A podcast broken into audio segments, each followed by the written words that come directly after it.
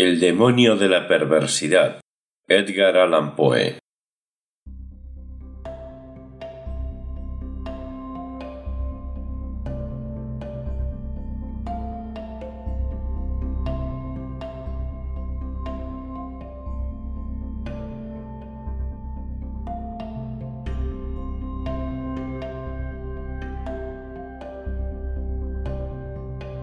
En la consideración de las facultades e impulsos de los prima mobilia del alma humana de frenólogos, han olvidado una tendencia que, aunque evidentemente existe como un sentimiento radical, primitivo, irreductible, los moralistas que los precedieron también habían pasado por alto.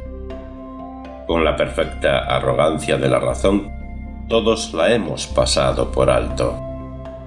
Hemos permitido que su existencia escapara a nuestro conocimiento tan solo por falta de creencia, de fe, sea fe en la revelación o fe en la cábala.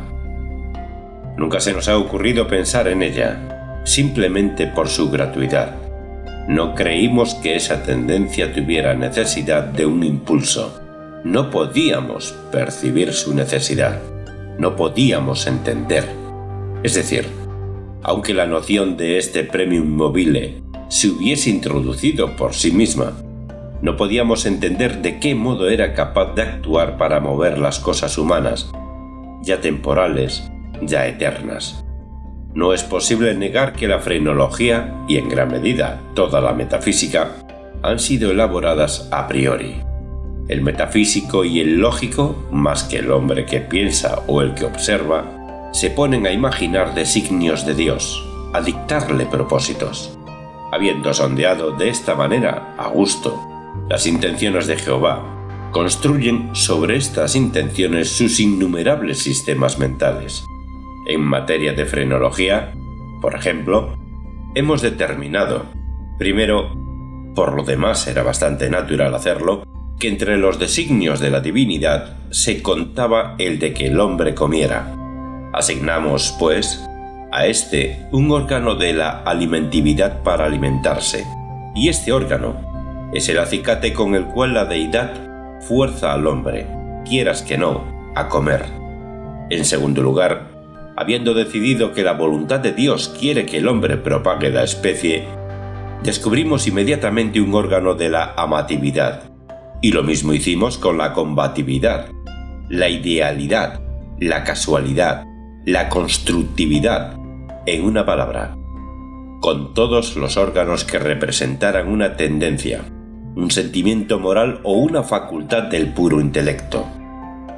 Y en este ordenamiento de los principios de la acción humana, los Spurtheimistas, con razón o sin ella, en parte o en su totalidad, no han hecho sino seguir en principio los pasos de sus predecesores deduciendo y estableciendo cada cosa a partir del destino preconcebido del hombre y tomando como fundamento los propósitos de su creador. Hubiera sido más prudente, hubiera sido más seguro fundar nuestra clasificación, puesto que debemos hacerla, en lo que el hombre habitual u ocasionalmente hace, y en lo que siempre hace ocasionalmente, en cambio de fundarla en la hipótesis de lo que Dios pretende obligarle a hacer. Si no podemos comprender a Dios en sus obras visibles, ¿cómo lo comprenderíamos en los inconcebibles pensamientos que dan vida a sus obras?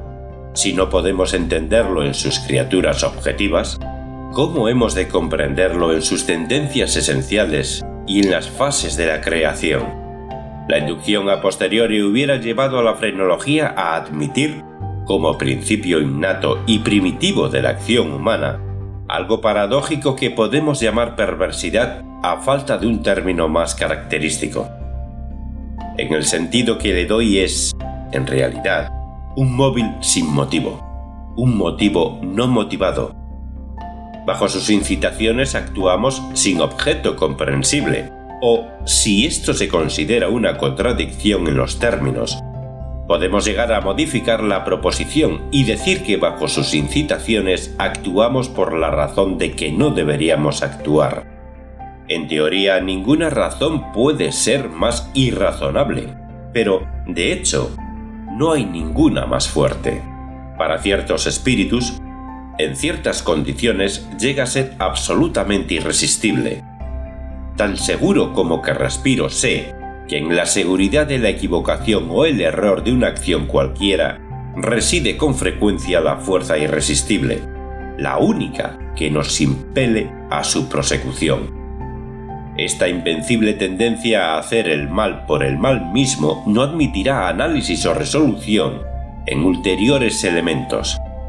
Es un impulso radical, primitivo, elemental. Se dirá, lo sé, que cuando persistimos en nuestros actos porque sabemos que no deberíamos hacerlo, nuestra conducta no es sino una modificación de lo que comúnmente provoca la combatividad de la frenología. Pero una mirada mostrará la falacia de esta idea. La combatividad, a la cual se refiere la frenología, tiene por esencia la necesidad de autodefensa. Es nuestra salvaguardia contra todo daño. Su principio concierne a nuestro bienestar, y así el deseo de estar bien es excitado al mismo tiempo que su desarrollo. Se sigue que el deseo de estar bien debe ser excitado al mismo tiempo por algún principio, que será una simple modificación de la combatividad. Pero en el caso de que esto que llamamos perversidad, el deseo de estar bien, no solo no se manifiesta, sino que existe un sentimiento fuertemente antagónico. Si se apela al propio corazón, se hallará, después de todo, la mejor réplica a la sofistería que acaba de señalarse. Nadie que consulte con sinceridad su alma y la someta a todas las preguntas estará dispuesto a negar que esa tendencia es absolutamente radical. No es más incomprensible que característica. No hay hombre viviente a quien en algún período no lo haya atormentado. Por ejemplo, un vehemente deseo de torturar a su interlocutor con circunloquios, el que habla advierte el desagrado que causa. Tiene toda la intención de agradar. Por lo demás, es breve, preciso y claro. El lenguaje más lacónico y más luminoso lucha por brotar de su boca. Solo con dificultad refrena su curso. Teme y lamenta la cólera de aquel a quien se dirige. Sin embargo, se le ocurre la idea de que puede engendrar esa cólera con ciertos incisos y ciertos paréntesis. Este solo pensamiento es suficiente. El impulso crece hasta el deseo, el deseo hasta el anhelo, el anhelo hasta un ansia incontrolable y el ansia, con gran pesar y mortificación del que habla y desafiando todas las consecuencias, es consentida. Tenemos ante nosotros una tarea que debe ser cumplida velozmente. Sabemos que la demora será ruinosa. La crisis más importante de nuestra vida exige, a grandes voces, energía y acción inmediatas. Ardemos, nos consumimos de ansiedad por comenzar la tarea, y en la anticipación de su magnífico resultado, nuestra alma se enardece. Debe, tiene que ser emprendida hoy y, sin embargo, la dejamos para mañana. ¿Y por qué? No hay respuesta salvo que sentimos esa actitud perversa, usando la palabra sin comprensión del principio. El día siguiente llega, y con él una ansiedad más impaciente por cumplir con nuestro deber. Pero con este verdadero aumento de ansiedad, llega también un indecible anhelo de postergación realmente espantosa por lo insondable. Este anhelo cobra fuerzas a medida que pasa el tiempo. La última hora para la acción está al alcance de nuestra mano. Nos estremece la violencia del conflicto interior, de lo definido con lo indefinido, de la sustancia con la sombra. Pero si la contienda ha llegado tan lejos, la sombra es la que vence. Luchamos en vano. Suena la hora y doblan a muerto por nuestra felicidad. Al mismo tiempo, es el canto del gallo para el fantasma que nos había temorizado. Vuela, desaparece. Somos libres. La antigua energía retorna. Trabajaremos ahora. ¡Ay! Es demasiado tarde. Estamos al borde de un precipicio. Miramos el abismo, sentimos malestar y vértigo. Nuestro primer impulso es retroceder ante el peligro. Inexplicablemente, nos quedamos. En lenta graduación, nuestro malestar y nuestro vértigo se confunden en una nube de sentimientos inefables. Por grados aún más imperceptibles esta nube cobra forma, como el vapor de la botella de donde surgió el genio en las mil y una noches. Pero en esa nube nuestra al borde del precipicio, adquiere consistencia una forma mucho más terrible que cualquier genio o demonio de leyenda. Y sin embargo, es solo un pensamiento, aunque temible, de esos que hielan hasta la médula de los huesos con la feroz delicia de su horror. Es simplemente la idea de lo que serían nuestras sensaciones durante la veloz caída desde semejante altura. Y esta caída, esta fulminante aniquilación, por la simple razón de que implica la más espantosa y la más abominable entre las más espantosas y abominables imágenes de la muerte y el sufrimiento que jamás se hayan presentado a nuestra imaginación. Por esta simple razón, la deseamos con más fuerza. Y porque nuestra razón nos aparta violentamente del abismo, por eso nos acercamos a él con más ímpetu. No hay naturaleza pasión de una impaciencia tan demoníaca como la del que, estremecido al borde de un precipicio, piensa arrojarse a él. Aceptar por un instante cualquier atisbo de pensamiento significa la perdición inevitable, pues la reflexión no hace sino apremiarnos para que no lo hagamos. Y justamente por eso, digo, no podemos hacerlo. Si no hay allí un brazo amigo que nos detenga, o si fallamos en el súbito esfuerzo de echarnos atrás, nos arrojamos, nos destruimos. Examinemos estas acciones y otras similares. Encontraremos que resultan solo del espíritu de perversidad. Las perpetramos simplemente porque sentimos que no deberíamos hacerlo. Más acá o más allá de esto, no hay principio inteligible. Y podríamos en verdad considerar su perversidad como una instigación directa del demonio, si no supiéramos que a veces actúa en fomento del bien. He hablado tanto que en cierta medida puedo responder a vuestra pregunta. Puedo explicaros por qué estoy aquí. Puedo mostraros algo que tendrá por lo menos una débil apariencia de justificación de estos grillos y esta celda de condenado que ocupo. Si no hubiera sido tan prolijo, o no me hubierais comprendido, o, como la chusma, me hubierais considerado loco. Ahora advertiréis fácilmente que soy una de las innumerables víctimas del demonio de la perversidad. Es imposible que acción alguna haya sido preparada con más perfecta deliberación. Semanas, meses enteros medité en los medios del asesinato. Rechacé mil planes porque su realización implicaba una chance de ser descubierto. Por fin, leyendo algunas memorias francesas, encontré el relato de una enfermedad casi fatal sobrevenida a Madame Pilau por obra de una vela accidentalmente envenenada. La idea impresionó de inmediato mi imaginación. Sabía que mi víctima tenía la costumbre de leer en la cama. Sabía también que su habitación era pequeña y mal ventilada.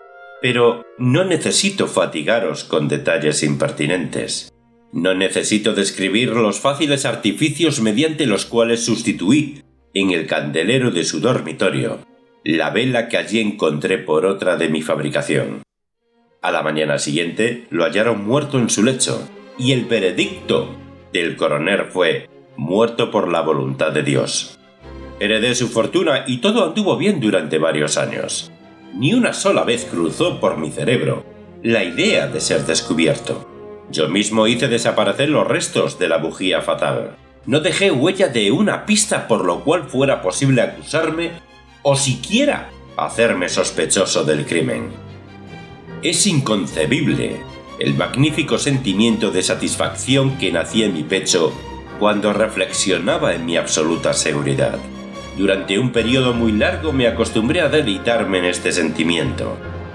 Me proporcionaba un placer más real que las ventajas simplemente materiales derivadas de mi crimen pero le sucedió, por fin, una época en que el sentimiento agradable llegó, en gradación casi imperceptible, a convertirse en una idea obsesiva, torturante.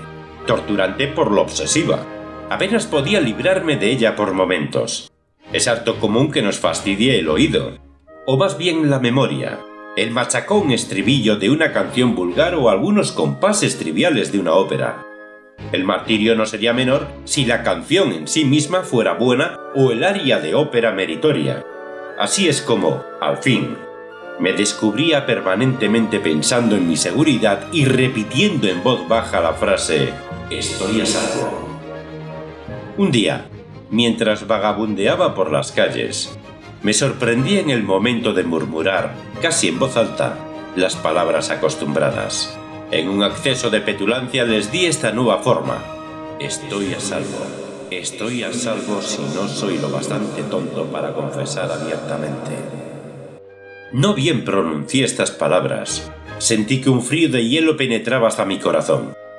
Tenía ya alguna experiencia de estos accesos de perversidad, cuya naturaleza he explicado no sin cierto esfuerzo, y recordaba que en ningún caso había resistido con éxito sus embates.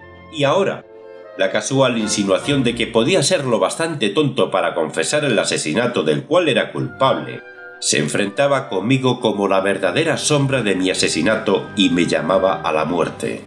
Al principio hice un esfuerzo para sacudir esta pesadilla de mi alma. Caminé vigorosamente, más rápido, cada vez más rápido, para terminar corriendo. Sentía un deseo enloquecedor de gritar con todas mis fuerzas. Cada ola sucesiva de mi pensamiento me abrumaba de terror, pues, ay, yo sabía bien, demasiado bien, que pensar en mi situación era estar perdido. Aceleré aún más el paso. Salté como un loco por las calles atestadas. Al fin, el populacho se alarmó y me persiguió. Sentí entonces la consumación de mi destino. Si hubiera podido arrancarme la lengua, lo habría hecho, pero una voz ruda resonó en mis oídos. Una mano más ruda me aferró por el hombro. Me volví. Abrí la boca para respirar. Por un momento, experimenté todas las angustias del ahogo. Estaba ciego, sordo, aturdido. Y entonces, algún demonio invisible, pensé, me golpeó con su ancha palma en la espalda. El secreto, largo tiempo prisionero, irrumpió de mi alma. Dicen que hablé con una articulación clara, pero con marcado énfasis y apasionada prisa, como si temiera una interrupción antes de concluir las breves pero densas frases que me entregaban al verdugo y al infierno. Después de relatar todo lo necesario para la plena acusación judicial, caí por tierra desmayado. Pero, ¿para qué diré más? Hoy tengo estas cadenas y estoy aquí. Mañana estaré libre. Pero, ¿dónde?